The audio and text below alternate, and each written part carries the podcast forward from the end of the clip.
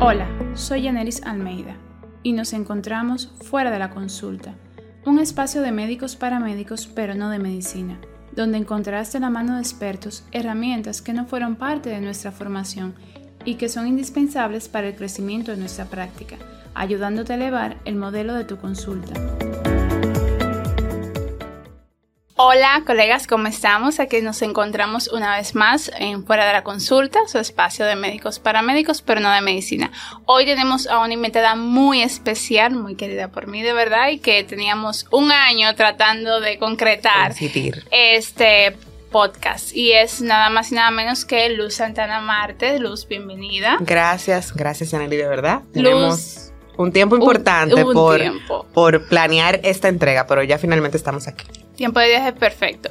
Luz es estratega de negocios certificada como asesora tributaria y demás decir que es licenciada en contabilidad y también asesora eh, financiera. O sea que no solamente hoy vamos a hablar del tema eh, que todos estamos desde que entró enero y se acabaron las fiestas con la cabeza de todo el tamaño, que son los impuestos médicos que ya nos toca ahora en febrero pagar, pero también, eh, aparte de ser asesora tributaria, Luz es asesora de negocios en finanzas, o sea que si usted quiere organizar sus finanzas, la primera parte es organizar sus impuestos y la segunda es ya los, lo que queda después que pagamos los impuestos. Así, que mismo. bienvenida una vez más luz aquí a este espacio fuera de la consulta. Gracias, gracias Eneri, de verdad. Yo motivada, yo tengo un compromiso con los médicos, primero porque me, apasiona el tema de los impuestos, porque, bueno, tengo en casa un médico también, o sea que lo que a ustedes le, le duele, a mí me duele también, o sea, eso llega. Y bueno, identifiqué en el camino esta necesidad que ustedes han venido teniendo porque he recibido en asesoría ya demasiados casos con situaciones que se pudieron haber evitado y que muchas veces las situaciones vienen desde, desde el no saber qué tenía que hacer en ese momento. Entonces es muy desagradable tú poder, o sea, tú decirle a una persona, mira, este error, esta deuda que tú tienes es por esto y esto se pudo haber evitado de tal y cual forma, pero no hay nada que podamos hacer para remediar lo pasado todo lo que podemos hacer es de aquí al futuro. Yo te puedo acompañar en tal vez hacer un acuerdo de pago, eh, buscarle la vuelta haciendo un escrito a la DGI, eh, tratando de explicarles a ellos la situación, pero casi siempre la respuesta es el desconocimiento no es justificación. O sea, yo no, no, no, te lo puedo, no te lo puedo aceptar así porque tu deber es informarte desde el momento en que tú comienzas a generar, a generar ingresos por cualquier vía. Tú tienes que informarte qué tú tienes que hacer para tu poder manejar eso de la forma eficiente.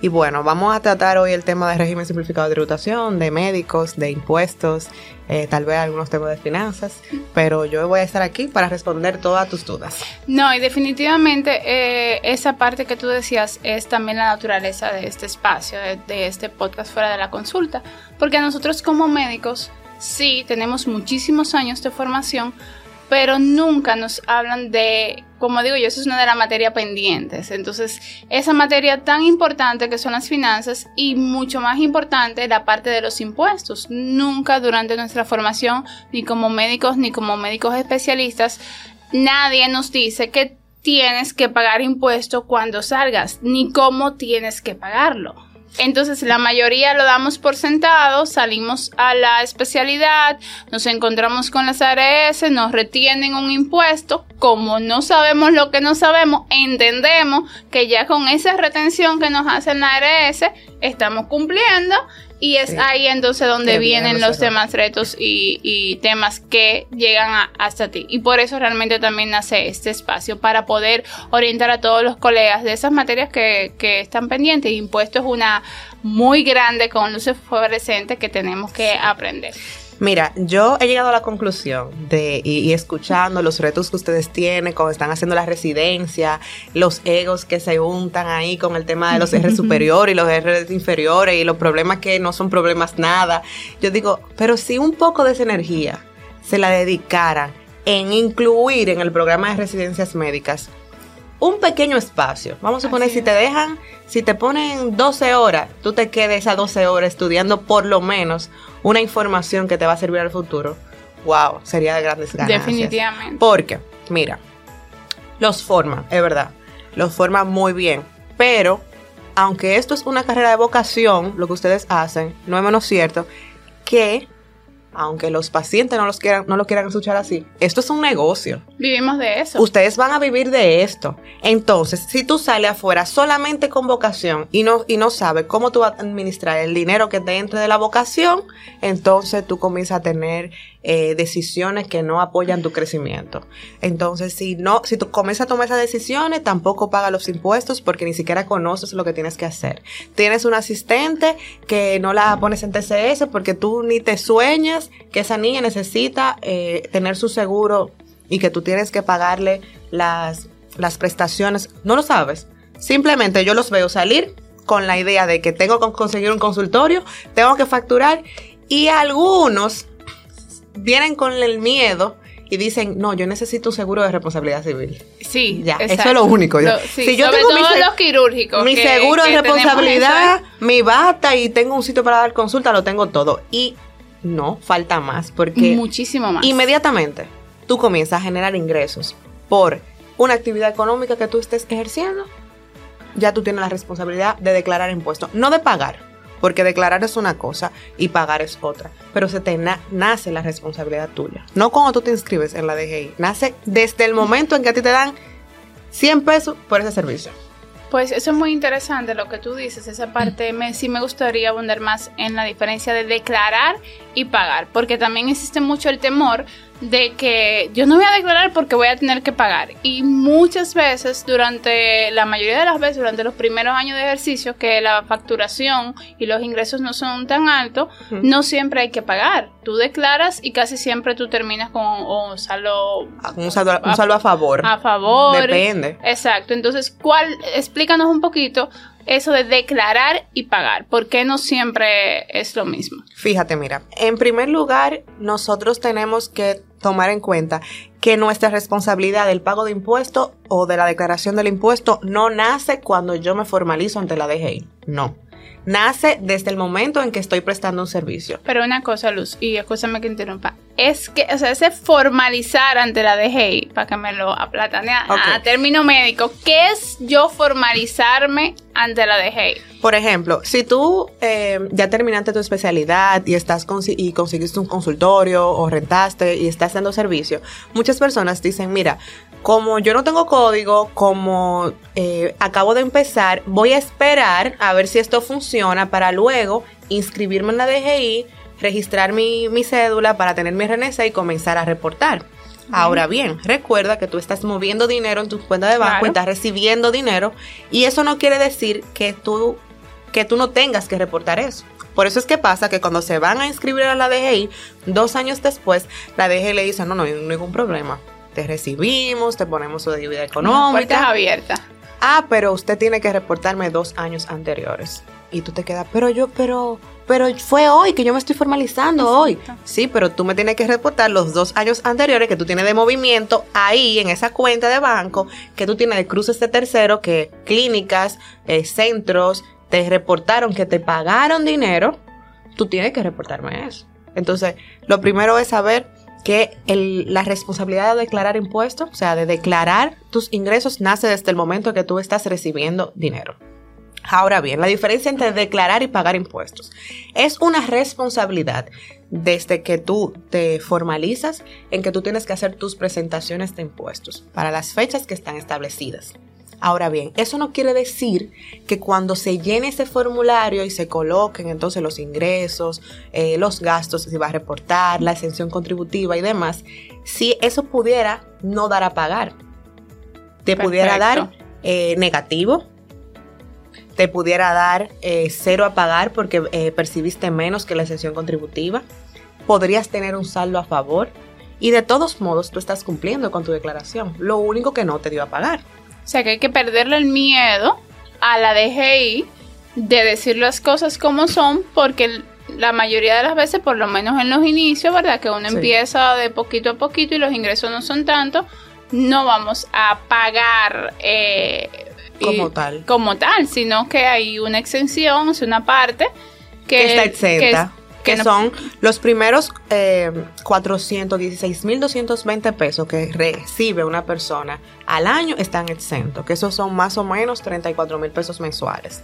Ahora bien, eso es si tú vas a tributar por el régimen ordinario. Recuerda que si tú tienes código y tú le prestas servicio aseguradora, ellas te van reteniendo cuando te pagan, te van reteniendo un 10% como avance a tu impuesto sobre la renta.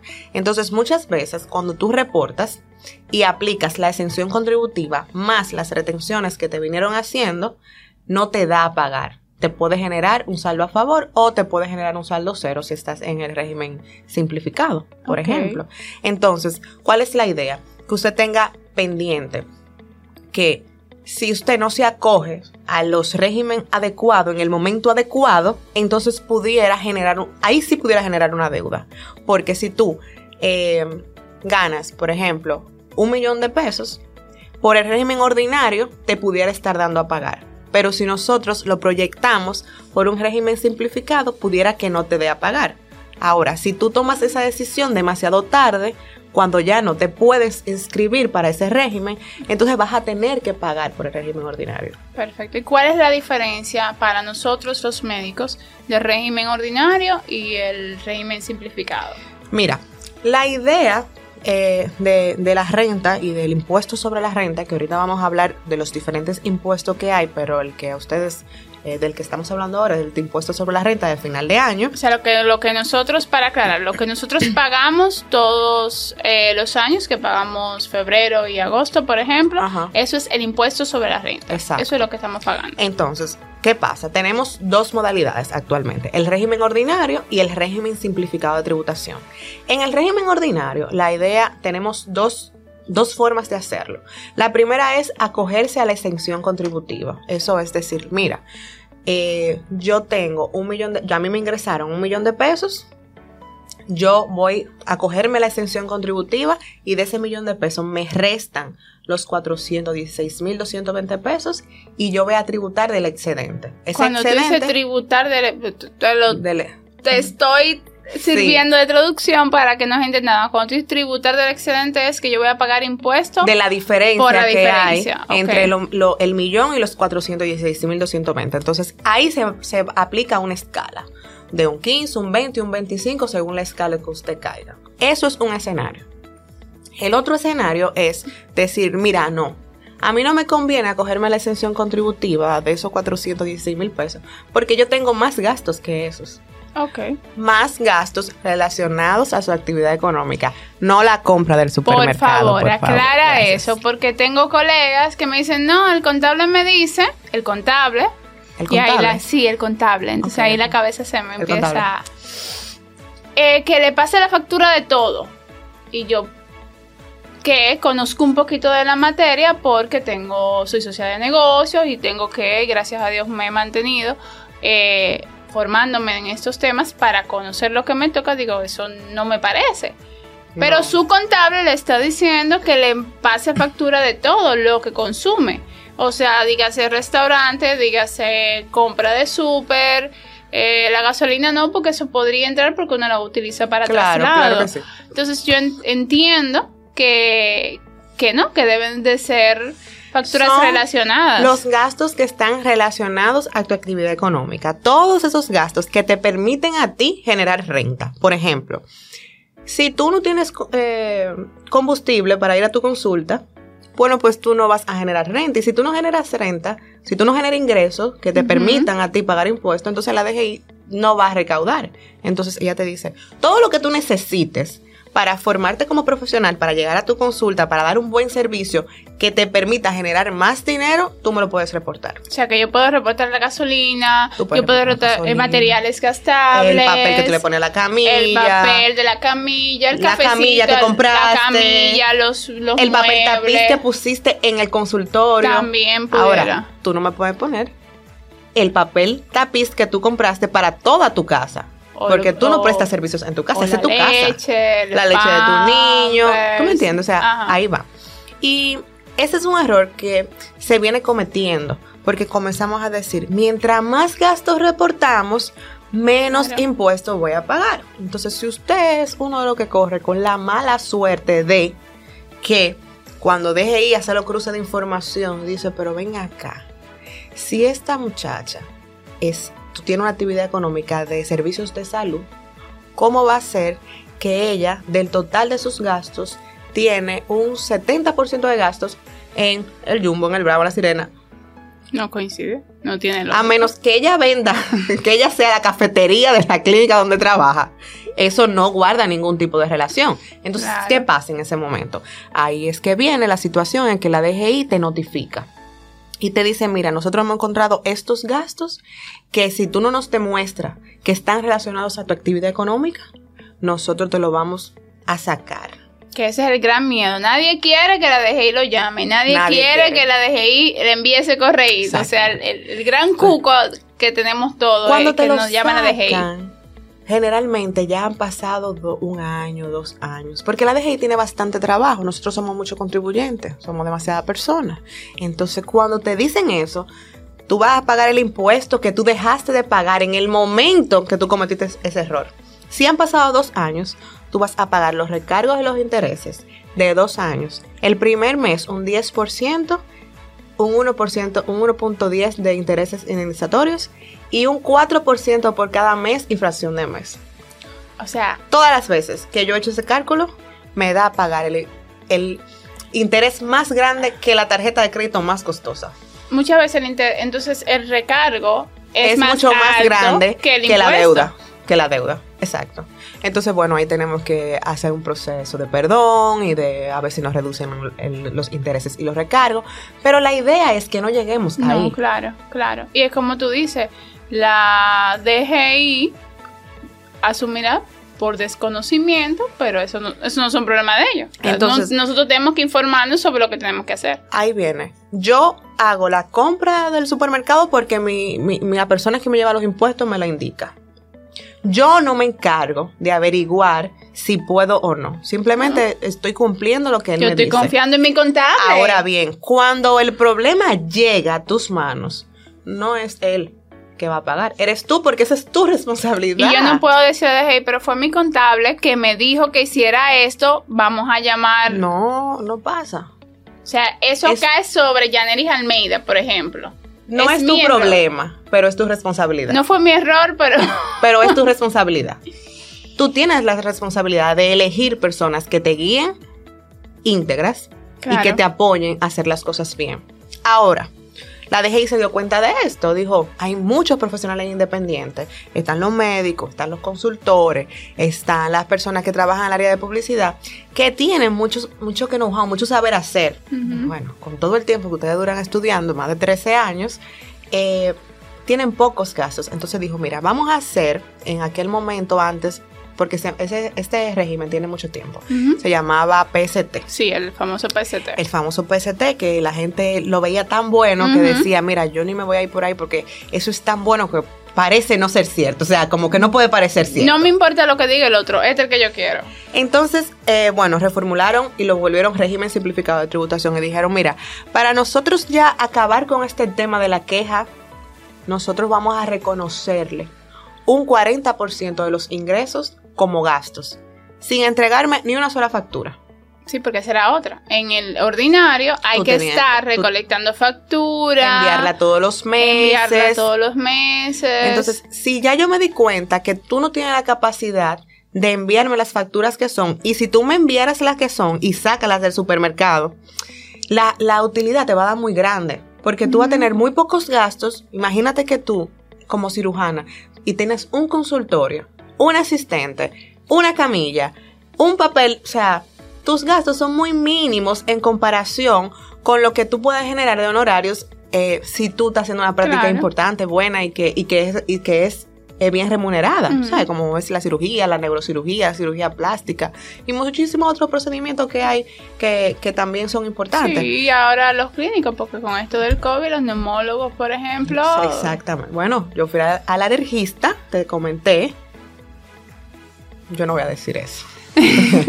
bueno, pero, es importante, o sea, yo no, yo le voy a decir la verdad. Yo me hice una prueba de alergias Y yo, para hacerme la prueba de alergia, pagué 12 mil pesos. Claro. Entonces es una persona que no es quirúrgica, pero que sus ingresos de a cada persona que va, me imagino que necesita una prueba de alergia. Yo Entonces, duré media hora haciéndome la prueba de alergia.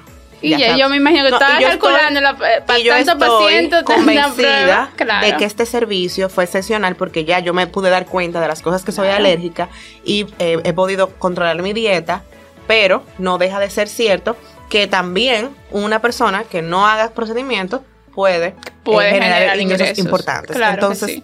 ¿qué dijo la DGI en el régimen simplificado de tributación? Si te aplico el régimen ordinario, tú vas a estar des- en descontento porque vas a tener que pagar mucho impuesto porque tienes poco gasto y es injusto para ti. Porque mejor tú dices, pues yo no, No. voy a, mejor yo, yo no voy a ir a esa cirugía porque en esa cirugía lo voy a pagar todo impuesto. Yo mejor me voy a quedar en mi casa que lo atienda a otro. Es que existe mucho esa mentalidad de yo no quiero crecer mucho para no pagar muchos impuestos, yo me voy a mantener en este tope porque así yo no pago. Entonces, No. eso es una mentalidad de escasez. Totalmente de escasez. Porque, o sea, por el miedo a tú pagar un porcentaje de impuestos, tú te vas a limitar el crecimiento de la profesión que tú elegiste. Eso es No, triste. eso es si usted ha triste. pensado eso en algún momento de su vida, por favor, replanteese su vida en este no, momento. No, no, hay que Ah, no cambiar la mentalidad, o sea, hay que... Vamos, yo siempre le digo a mi esposo, vamos a alegrarnos que si estamos pagando más impuestos, porque nos fue mejor, generamos más y estamos creciendo más. Ahora, siempre está la oportunidad de analizar la estrategia que tú estás utilizando. Claro. Porque si nosotros decimos, estás en el régimen ordinario, estás pagando tanto impuesto, ¿qué tal si nosotros nos detenemos y ese mismo, esa misma proyección de este año la comparamos con un régimen simplificado de tributación? ¿Qué nos ahorraríamos con? Bueno, mira, nos ahorraríamos tener que pagarle a una persona todos los meses para que nos, nos eh, reporte los 606, lo- los reportes de gasto. Bueno, ahí nos estamos ahorrando tanto. Por 12, tanto. Tengo un ahorro, ¿verdad? ¿Qué más nos estaríamos ahorrando? Ah, mira, nos estaríamos ahorrando pagar el, el anticipo. Que el anticipo no es un impuesto, la gente lo piensa como un impuesto. Debe de ser la palabra más odiada. O sea, si tenemos una lista de palabras odiadas, está el anticipo. O sea, eh, no tenemos que pagar anticipo, que es un adelanto de impuestos sobre la renta. Es un, Un pago adelanto de lo que se supone que tú te vas a ganar. de lo que se supone que tú te vas a ganar, que tú no estás seguro que te Sí, lo, te vas, lo a vas a ganar. Recuerda cuando la pandemia, Claro. que el tema era, si nosotros tenemos cinco meses cerrados, ¿cómo nosotros vamos a pagar un anticipo de un dinero que nosotros no, No. nos vamos a ganar? No, claro. Y hubo, y hubo cuotas que la desmontaron por, por- esa parte. por esa parte. Y eso hay que pagarlo si uno está en el régimen Y ordinario. eso se paga si uno está en el régimen ordinario. Ahora, si tú estás en el régimen simplificado, tú no tienes que pagar anticipo y tú anotas ese número ahí. Y luego tú dices, ok, ahora, de lo que yo estoy reportando como gasto contra el 40% de mis ingresos que me van a reportar como gastos, ¿cuál me da mayor? Ah, mira, me da mayor eh, que me reconozcan el 40%. Ahí me estaría ahorrando tanto. Y cuando tú haces tu ejercicio, si los números te dan, tú tienes que escoger una mejor estrategia. Claro. Y si no está esa, hay otra, porque ahí está la ley, ahí está la norma, y si usted la analiza en base a lo que a usted le conviene, que también ese otro ejercicio que la gente hace de yo estoy haciendo, yo estoy pidiendo estas facturas de, este, de esta forma porque mi tío, que tiene una ferretería, me dijo que así era que él lo hacía. No, no se compare. Primero, no se compare con otro tipo de negocio que no se parezca al de usted.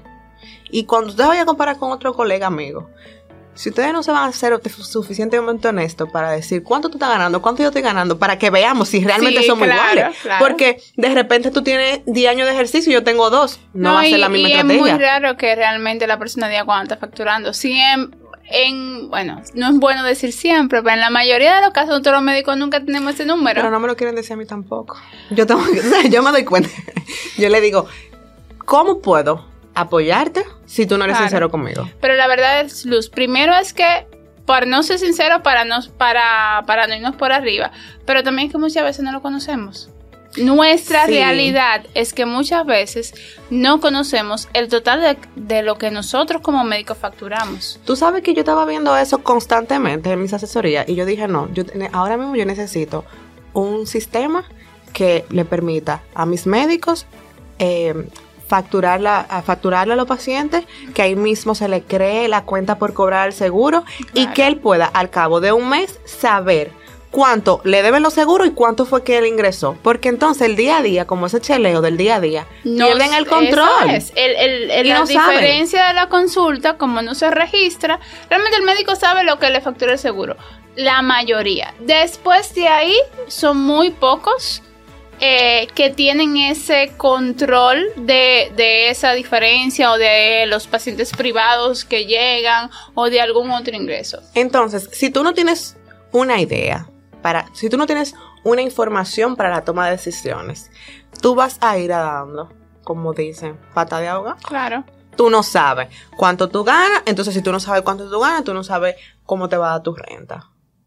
Si tú no sabes cómo, cuándo te va a dar tu renta, tú no te puedes preparar económicamente para saber si tú necesitas cambiar de régimen o no, o si tú necesitas evaluar o una, una estrategia fiscal diferente. Y cuando hablo de estrategia, no una estrategia de evasión, porque también está el tema de que no, que cómo tú me vas a poner a pagar menos. Yo tengo un contador que, que mira, él a mí nunca me ha puesto a pagar un peso de impuesto.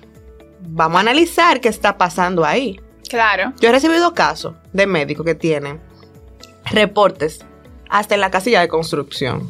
Y yo me pregunto, usted, usted debería tener conocimiento de saber que si usted es médico, usted no puede tener un acto de construcción a menos que no esté haciendo una mejora. Pero que estamos hablando de eso, es que no le... Eh, ¿Cuándo tengo que pagar tanto? ¿Cuándo tengo que pagar ya? Yo no leí ese formulario, yo no sé lo que mandó mi contable, yo no sé lo que ni más, yo ni siquiera sé lo que dice el formulario de la DGI. Entonces, por ese nivel de desconocimiento es que lamentablemente, como tú dices, dos, tres, cuatro, cinco años después, viene la DGI, te manda aquella notificación que nadie quiere recibir y entonces vienen las deudas, vienen las moras y estamos con la mano en la cabeza que no sabemos que el gobierno, que la DGI es mala, pero lamentablemente no nos informamos.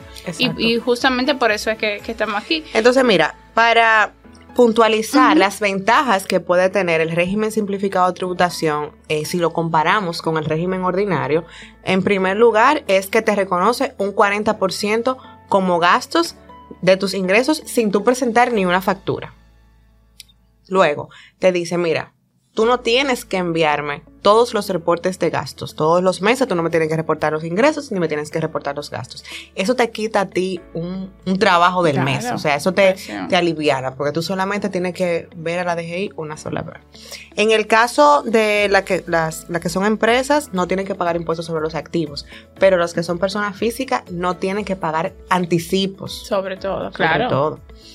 Te hace un acuerdo de pago automático para las personas normales, tienen que hacer un pago el día de su declaración.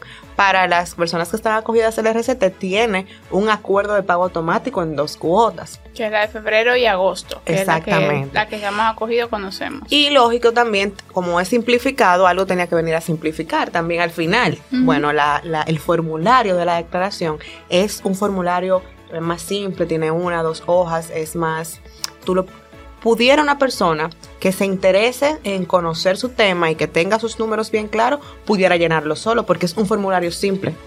¿Entiendes? Claro. Ahora, con el conocimiento, cuando le digo solo, es que usted lo puede llenar solo, pero usted tiene que empaparse antes del conocimiento. sabe lo que usted está llenando. Pero qué bueno. Entonces, para poder acogerme al RCT, que es como al régimen simplificado, eh, hasta dónde, cuál es mi tope de ingreso o cómo yo sé si califico o no para, ese régimen. si hay algún, hay alguien que no califique, algún profesional médico que ya no se pueda acoger. Mira, eh, el régimen simplificado de tributación tiene un tope de ingresos porque esta ventaja no pudiera ser, por ejemplo, para, eh, para personas que tengan negocios de único dueño, o sea, súper muy grande, porque entonces estaría dejando de entrando a un tipo de, informalidad, de cruce de información importante. Ahora, las, la forma en que usted puede acogerse al RCT, primero es usted detenerse a conocer sus números. Es decir, bueno, mira, si yo estoy ingresando al año por debajo de 10 millones de pesos, entonces yo puedo acogerme al RCT. Bien. Otra característica que debo de tener es que como los médicos tienen un servicio que están exento del impuesto a la transferencia de bienes y servicios y TEVIS, los servicios de salud y la medicina Sí, no. están ser- exentos del ITEVIS. Ahora bien, si usted le da un servicio X, por ejemplo, a una marca, que ahora hay muchos médicos que están dando servicios eh, de capacitación y demás a marcas como influenciadores, ya ahí usted tiene que tener pendiente que ese servicio, aunque usted sea médico, está grabado con el ITEVIS porque eso, Claro. eso es publicidad. Y eso va para la declaración también. Exacto. Ahora, ¿qué va a pasar? Usted tiene que asegurarse de que esa empresa que le está contratando el servicio le retenga el 10% del impuesto sobre la renta de los honorarios y le retenga el 100% del ITEVIS. Y hago esa salvedad porque a veces piensan que si yo soy médico, yo todo lo voy a facturar sin ITEVIS. No, tú vas a facturar sin ITEVIS las cosas que no llevan ITEVIS. Ahora, las que llevan ITEVIS sí tienes que tomarlas en cuenta. Bien, esa es la parte. Y que si, si hay al- algo por el cual el médico, aparte del ingreso, no pueda ingresar al RCT. Por ejemplo, aparte de que ingrese más de 10 millones, yo no llegamos al tope, si hay alguna otra razón por la cual él no pueda acogerse a este régimen. Hay otras razones, pero no son propias de los médicos, porque, eh, por ejemplo, me dice que no se pueden acoger las personas que trabajan en espectáculos públicos, las personas que trabajan en, construcción como tal. Si usted tiene eh, una, un servicio, porque como médico tú puedes vender productos. Si tú eres dermatólogo y tú vendes productos para la piel que no es medicina, que son ya productos eh, Cosméticos. cosméticos, y ahí, ahí, y ese, y esa, y están grabados, ese consumidor final no te va a retener ese ITEVIS, entonces ahí vamos a tener una brecha, vamos a tener un tema porque no va a haber quien te retenga el ITEVIS y va a crear inconsistencia en la declaración. Pero realmente lo que tenemos que tener pendiente es que si, si, te benef- si tú sacaste tu cuenta y te conviene mejor pagar por el 40% deducido de los ingresos como gastos y que te van a reconocer todas tus retenciones y que tú no te pasas los 10 millones de pesos para como persona física, entonces esto puede ser un buen régimen para ti. O sea, ahora, ¿qué tienes que tener en cuenta? De que esto es un régimen muy sensible. Tú vas a tener una sola oportunidad de hacer tu declaración jurada, pero tú tienes que tratar de, de no dar demasiadas alertas. Por ejemplo, tus movimientos bancarios deben de coincidir más o menos con lo que tú estás reportando. Porque si tenemos aquí una, una diferencia importante, entonces eh, va a generar una alerta y te pueden notificar y te pueden preguntar, mira, de, ¿a qué obedecen? Ni siquiera es que te van a notificar como para ponerte una multa ahora. Ellos tienen todo el derecho de hacerte la pregunta de ¿por qué tus ingresos de banco tan elevados? Claro, ¿De dónde vienen esos otros Ahora, ingresos? si tú le respondes, yo, esto es producto de una sucesión, ya se falleció uno de mis padres, se recibió una herencia y ya, y ya eso tributó, ok, no hay ningún problema, ya tú lo documentas. Yo le digo a mi cliente, vamos a documentarlo todo. Todo lo vamos a documentar. Todas las cosas que no sean propias del día a día, vamos a hacer, a poner un correo, vamos a hacer una cartica, vamos a guardar ese, ese documento por si en algún momento lo llegamos a necesitar. Entonces, según lo que tú nos estás contando, Luz, es que lo ideal para la DGI es tener todo en orden. Exacto. Mientras más información, que es lo contrario a lo que nos han venido pasando, vamos a decir, de generación en generación o de mentalidad errónea, de que mientras más información tú le das a la DGI, pues mejor te da, te va, porque más claro está todo. Lo que Mira. nos dicen es, no, vamos a ocultar tal cosa, no le digas que entraron estos chelitos por este lado porque tú vas a pagar más. Están los seguros, está el copago. Entonces, a veces eh, se crean situaciones de que no solamente voy a reportar el seguro, solamente voy a reportar el copago. Ahora bien, eso no es lo correcto. Ahora, si usted decide hacerlo, porque usted ha decidido hacerlo de esa forma, ¿qué yo le puedo decir? Calcule su contingencia. Calcule qué puede pasar si se dan cuenta Se de dan eso. cuenta de eso. Y si usted se siente tranquilo con eso y todas las cosas que se pueden desprender de eso, haga lo que usted entienda. No, claro. Y no lo haga conmigo. Sobre todo, que mi todo, porque yo no trabajo así. No, porque eh, eh, pasa, o sea, es lo que tú dices. Tú tienes una cuenta de banco que ti- va a tener un monto, que tiene unos movimientos y tú tienes lo que pasa con la mayoría de los médicos que solo reportan lo que eh, le da la ARS, ya sea por desconocimiento o por desorden económico, cualquiera de las Pero dos. fíjate, mira. Pero están todas las otras diferencias que sí entraron, que en algún momento ¿Y tú sabes fue a la hacen? cuenta. ¿Y tú sabes qué hacen? No lo reportan o no lo reportan todo o hacen lo que fuere. Y muchas veces, como el RCT, punto importante, no guarda saldos a favor, pierden un saldo a favor grandísimo de lo que les ha retenido los seguros. Entonces, madre, padre, querido, médico, si usted tiene un balance a favor importante, reporte esas cositas que tiene que por ahí, que si usted la monta en el formulario y usted y, y, y lo que le ha retenido le cubre ese impuesto, usted no tiene por qué tener miedo. Porque al final no lo va a pagar. ¿Tú sabes qué pasa con, con el impuesto que tú no aprovechas de las retenciones que te hicieron en el año? Se pierde porque tú no lo puedes utilizar el año que viene. O sea, En el régimen simplificado de tributación, tú no puedes ut- utilizar saldos a favor. o sea, lo que me dio a favor ya. Se Ya quedó tú lo ahí. perdiste. Ya lo perdí. Porque eso fue una retención que se hizo y, y- y, bueno, tampoco el formulario va a ser, es tan simple, tan simple, claro. que pase lo que pasó con la, con, bueno, el formulario tiene un error, de por sí, el formulario tiene un error que la DGI trató de modificar el año pasado. Ese fue el gran boom del impuesto nuevo que le iban a poner a los médicos el año pasado. Y yo veo. Porque nos querían poner un impuesto a nosotros los médicos, señores. Eso no, no, era un así, impuesto nuevo. Realmente. Yo me levanté y yo veo, el colegio médico se opone a un impuesto nuevo. Buscan colocar ITEVIS a la consulta médica. Y yo, pero, pero esto no está en la norma, pero yo quiero saber, o sea, a todo eso, el código tributario tiene del 92 que no se actualiza. Entonces yo dije, pero ¿en qué momento cambiaron el código? Yo ni cuenta me di. No hay un impuesto nuevo. Mira qué pasó con ese formulario y en ese momento. Realmente la DGI no contempló que muchos de ustedes reciben ingresos por honorarios, porque tienen su consulta privada, pero también tienen un nombramiento en un hospital, por ejemplo, o trabajan en un centro y reciben un salario. Entonces, él no contempló que él estaba aplicando la exención contributiva, los 416.220 pesos, se la estaba aplicando tanto a la parte de los salarios como a la parte de los O honorarios. sea, dos veces Dos veces. nos estaban dejando de aplicar o A favoreciendo. una persona normal le calculan Exacto. una exención, que son los 416. A ustedes le están calculando dos exenciones, que va por los nove- 830 mil pesos por ahí. Ya tú sabes, ¿verdad? Entonces, cuando ellos se dieron cuenta de esa situación, me dijeron, ay, vamos a organizar el formulario otra vez. Claro. Cuando le hicieron ese ajuste, a la mayoría le estaba dando a pagar. Entonces ahí, bueno, se pusieron, eh, vino la situación. Sí, y también era que era de una forma retroactiva, o sea, ya habían personas que se habían preparado para no pagar o pagar X cantidad porque lo iban a hacer Y también hay un, una desinformación. Y es que, por ejemplo, te dije, te dije que es- podría estar nombrado en un hospital y trabajando en un centro por salario.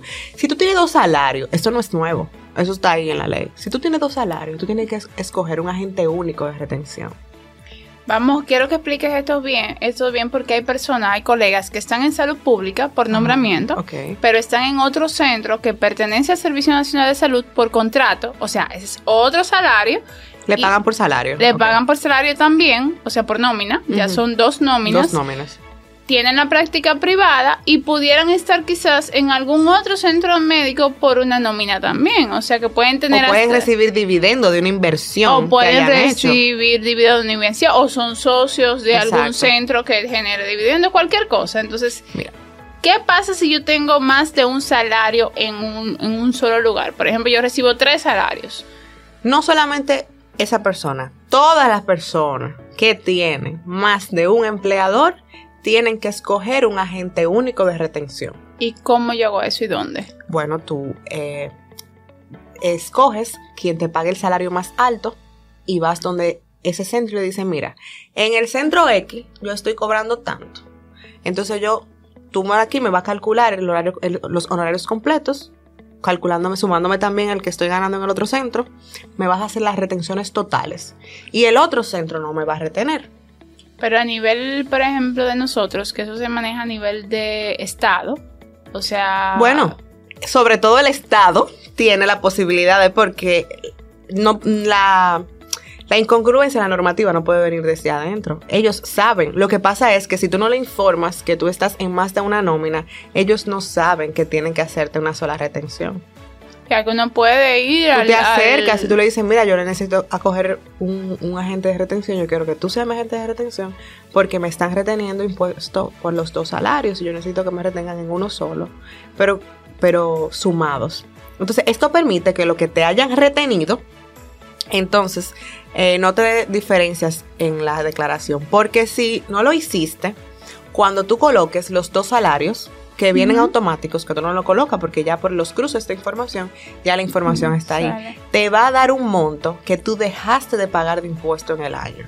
Y que lo pudiste Por el concepto de los salarios. Exactamente. Entonces, cuando tú ves eso en tu declaración en febrero, tú te quieres morir. Tú comienzas a decir que la vida es mala, que el gobierno, que, la, DGI, que eso es abusivo realmente te faltó información, porque si tú lo hubieses hecho temprano del año, esas son las cosas que te digo, que cuando ya en febrero no podemos hacer nada con lo que pasó el año pasado. Ya hay que hacerlo. O sea, es, es tomarte el tiempo, no es que te sepa todos los impuestos, tú no tienes que saber el impuesto selectivo al consumo. No, tú no tienes ni sé lo que es. Ni, te importa. Tú no tienes que saber de impuestos al petróleo o de impuestos de construcción. Tú tienes que saber los impuestos que tienen que ver contigo, de las cosas que tienen que ver contigo de documentarte de las cosas que tú vas a hacer nuevas. La idea es que cada vez que tú vayas a entrar a un negocio nuevo, a hacer una transacción que no es tu habitual, tú llame a tu asesor. Le diga, mira, eh, se me apareció esta oportunidad, se me presentó esta oportunidad, me van a pagar tanto, ¿cómo lo hago? Ah, mira, te conviene esto, hazlo así, ve aquí, haz esto, tráeme esto, consigue esta carta y todo va a fluir. Ahora, si, si tú no lo conversas con tu asesor, él no se va a soñar que tú estás haciendo eso. O si usted no tiene un asesor, porque no es lo mismo un contable que un asesor, y esa es la gran diferencia. Muchas veces el contable tú le estás pagando para que él te calcule todas las cartas de las retenciones de la ARS, te pregunte más o menos cuánto es la diferencia, que ni siquiera certifica si es así, sino lo que tú le dices, y te llena el formulario de la DGI y te lo manda y te da el monto. Pero el asesor es esa persona como luz que te acompaña en todo el camino, todas tus decisiones financieras, no solamente de, eh, impuestos. Sí, porque mira, llenar el formulario, por eso es que yo no me centro tanto como que, mira, yo te voy a llenar este formulario. Yo te puedo enseñar a llenar el formulario. Si tú quieres aprender, yo te enseño a llenar tu formulario. Porque tú tienes la capacidad de hacerlo, sobre todo porque es un formulario simplificado. El valor agregado viene en saber, conocer, y estar vigente con la normativa que hay ahí afuera y cómo esas normativas te pueden apoyar a ti, a tú, pagar menos impuestos bajo las buenas prácticas. La idea es que sea funcional, que yo te traiga soluciones, que yo te diga, mira, si lo hacemos de esta forma, va a salir de esta forma y esto te va a ahorrar tanto. Si te va a ahorrar y te va a ahorrar por la vía buena, toma las decisiones porque los números te lo están diciendo. Ahora, yo lo que no apoyo las cosas pasionales yo lo voy a hacer porque mi papá siempre lo ha hecho así. Cuando su papá era negociante, su papá no tenía los cruces de información que hay en no, este momento. No, para nada en la vida. No había la, la, estructura que hay en este momento. reconocemos la experiencia de esa persona. Claro. Ahora bien, el negocio en ese momento no es lo mismo que ahora. Antes... Era muy diferente. Antes tú llenabas tu, tu declaración y se confiaba en lo que tú decías pero comenzaron a ver los problemas y ahora tenemos los cruces de información. Ahora tenemos que cruzar la información para entonces saber de qué realmente concuerda lo que tú me estás reportando con lo que realmente está pasando contigo. Luz, y una pregunta. Yo estoy acogida al RCT, automáticamente tengo dos fechas de pago. Llegó febrero. Pero el monto que me dio a pagar, definitivamente, aunque lo divide en dos, no tengo. Me agarró de sorpresa, no me di cuenta, no lo llevé, no lo ahorré. El paro de TRS me tiene. lo que me tiene corta. me tiene corta. Entonces, no tengo para pagar lo que, lo que me da pagar ahora en febrero. ¿Qué yo puedo hacer? Tengo que ir a coger un préstamo, porque también lo he visto en colegas que cogen préstamos para pagarle a la DGI eh, o tengo que buscarlo prestado de alguna forma o puedo, aparte de que tengo un acuerdo de pago automático que es febrero y agosto, negociar con la DGI. ¿Es, posible negociar con la DGI? Mira, lo primero es que no debería tomarte de sorpresa. La idea es que tú todos los meses puedas establecer una proyección de si hoy fuera el último día de mis impuestos, cuánto yo voy a pagar. ¿Cómo tú vas a hacer eso? Como tú tienes el control de tu factura, sobre todo, y tienes el control de tus ingresos, tú vas a irle pasando eso a la persona que te apoya con la contabilidad y todos los meses tú deberías tener un reporte en tu correo de la proyección de impuestos, usted tiene tanto a favor, tanto a favor. Cuando ya tiende a no tener saldos a favor, entonces mira, este mes tenemos una diferencia de 20 mil pesos. Ve, ve presupuestando eso. La idea es que tú vayas ahorrando ese dinero para que lo tengas disponible para cuando toque la, presentación. Ahora, si no te pasó así, te toma de sorpresa que tienes que pagar ese impuesto, yo, y, por, y la razón por la cual tus compañeros han tomado préstamo en el banco, es que los intereses de la DGI y los recargos son muy abrasivos, son muy altos. Incluso a mí me gustaría que fueran más bajitos. Porque no, no guarda relación, o sea, es demasiado. Entonces, a veces, vamos a suponer que tú tienes, que tu asesor en el banco te dice, mira, eh, yo tengo eh, dinero de encaje legal a un 9. Cuando tú ves cuánto te va a cobrar la DGI, por ese acuerdo, por de, ese pago. acuerdo de pago, tú dices, no, pero yo mejor lo cojo prestado a un 9.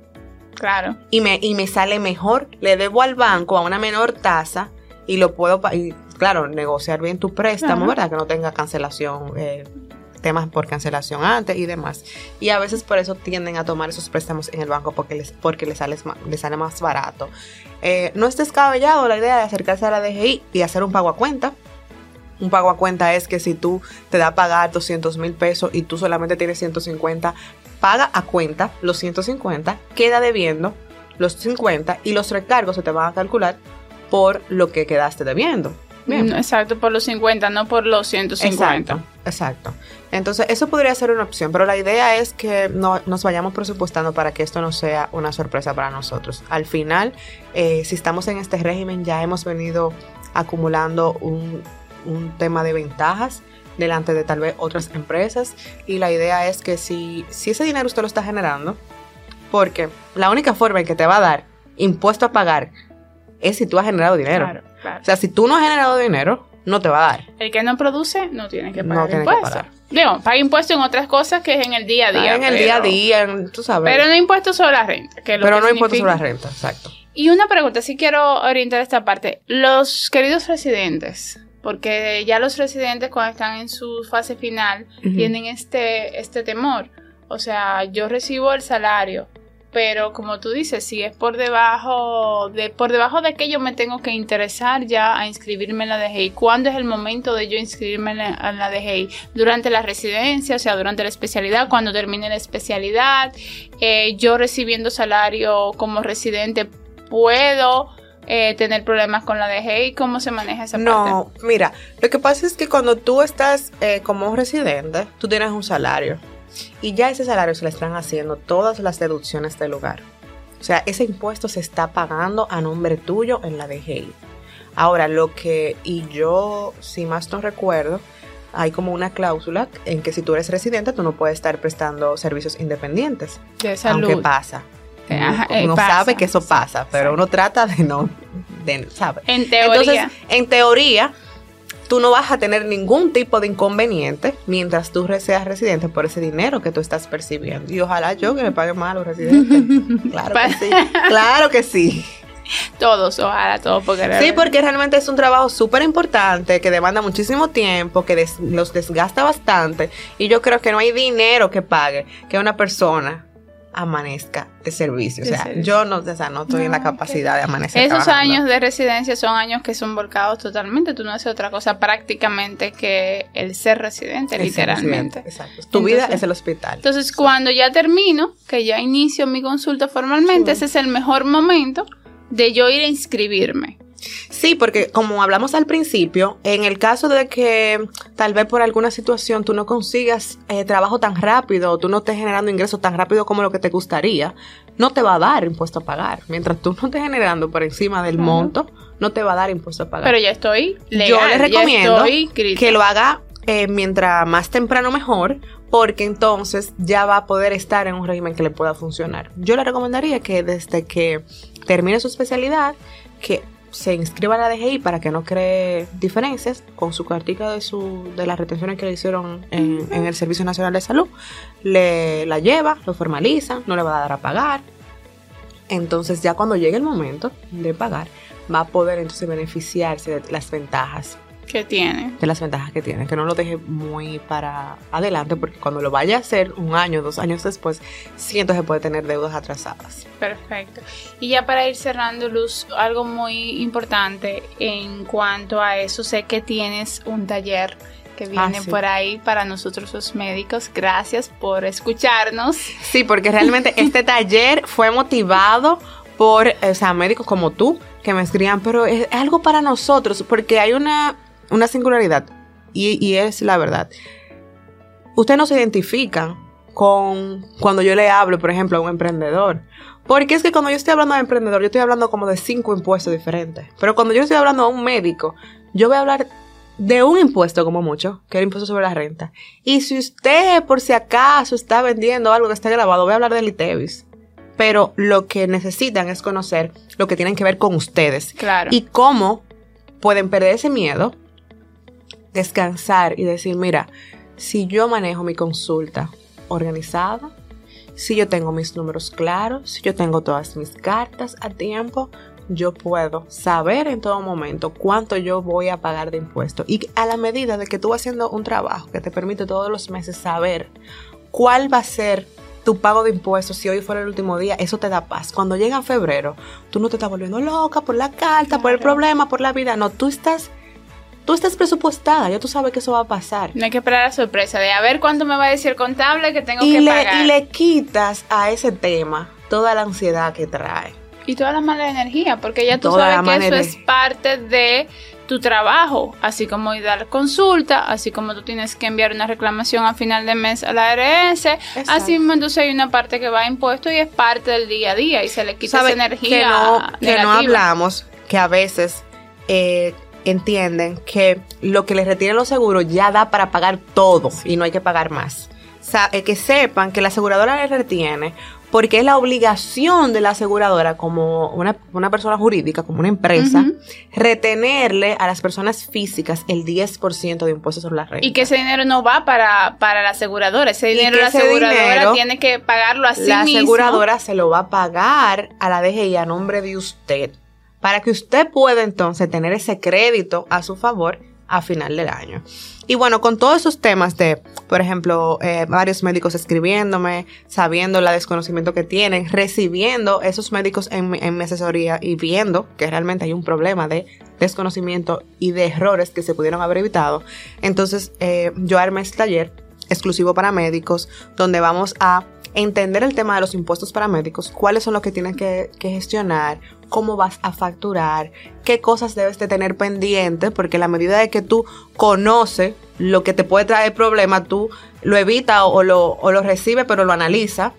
Y también enseñarles a hacer su declaración. Y si usted no la quiere hacer, por lo menos va a poder supervisarla Claro. de que la que la persona que le trabaje la declaración le mande antes de presentarla un borrador y usted la analice y usted diga, sí, yo estoy de acuerdo que con todo lo que está aquí es lo que es y corroborar sus números. ¿Qué mejor que usted sabe sus números? O sea, nadie más No. va a saber sus números. No, y es que como en la medicina, no en, en todas las profesiones, no todo el mundo está igual de actualizado, no todo el mundo eh, lamentablemente pasa, tiene el mismo nivel de actualización y es mejor una persona que sí se dedique, que sí esté actualizada en el área de impuestos y entonces le enseña a usted y si ya usted tiene una persona, usted verifica por lo menos lo que esa persona está haciendo porque como dijimos anteriormente, cuando la DGI lo llama, lo llama a usted, no va a llamar a su contable. Exacto. Va a llamar a Yaneris Almeida, venga Yaneris Almeida, usted cometió esto, no fui yo. Bueno, pero Es su responsabilidad, como te dije, no, bueno, no fue tu culpa, pero eso es tu responsabilidad.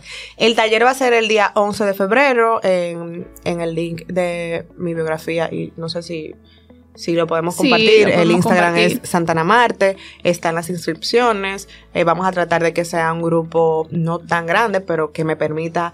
eh, ser muy puntual con los ejemplos de cada quien. Ya tenemos eh, dermatólogos, cirujanos, tenemos radiólogos, o sea, tenemos un, un equipo bueno. ¿será presencial o virtual? Lo vamos a hacer virtual por el Sí. tema de que eh, ustedes tienen una agenda muy apretada. sí, sí, sí. sí. Tienen una agenda muy apretada y no se le puede disponer de mucho tiempo. Va a ser dos horas. Vamos a enfocar unos en la primera hora en la teoría Para que conozcan, porque tengo muchísimas alertas que quiero darles. O sea, to- todo, lo he recabado todo para ustedes. Y la otra hora nos vamos a concentrar en el formulario para que incluso pueden, si tienen sus cartas y demás, pudieran armar su formulario temprano de, de febrero, el día 11, y saber ya cuál va a ser su proyección para el 28 de febrero. el 28 es la fecha límite que nosotros tenemos para poder... Eh, si están acogidos al RCT, el 28 es la fecha límite porque es el último día laborable de febrero. Y cae, eh, si no más no recuerdo, cae miércoles o cae martes. Martes. Cae martes, sí.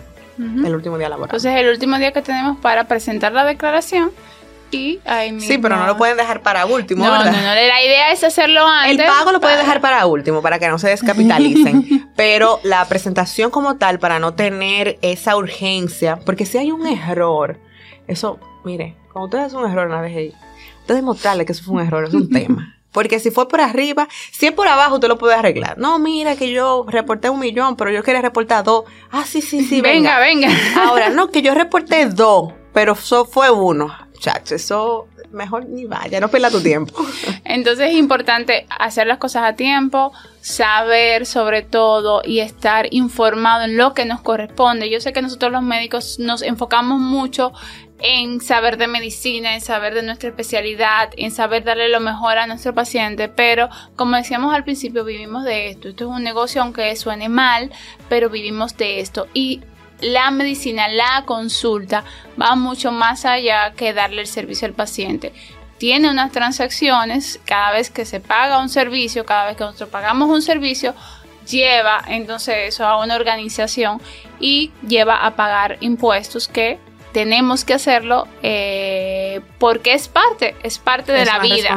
Es una responsabilidad de todo ciudadano, se utilicen o no se utilicen para lo debido, eso es otro tema, pero es, es mejor verlo como nuestro día a día eh, y que tenemos que cumplir con ello. Agradecerte de verdad, eh, Luz, por fin. Por fin, ya tratamos este tema. Después de un gran tiempo y que saber que no solamente estás para impuestos, sino que estás para, como hablábamos ahorita, la diferencia de tener una asesora financiera, una persona que te acompaña y que te ayuda a tomar las mejores decisiones. Eh, para nosotros los médicos, porque no es bien cierto que la mayoría no conocemos ni siquiera cuánto realmente es nuestro ingreso. Exacto y si no lo vemos, si no lo conocemos, no lo podemos aprovechar mejor. Muchas veces... No hay estrategia que se pueda montar en blanco, o sea, tú, no, puedes operar un paciente que no llegó a tu sala. Claro, entonces no, hay forma. Entonces eso es lo que tratamos de hacer. A ustedes gracias por escuchar nuevamente más aquí en Fuera de la Consulta.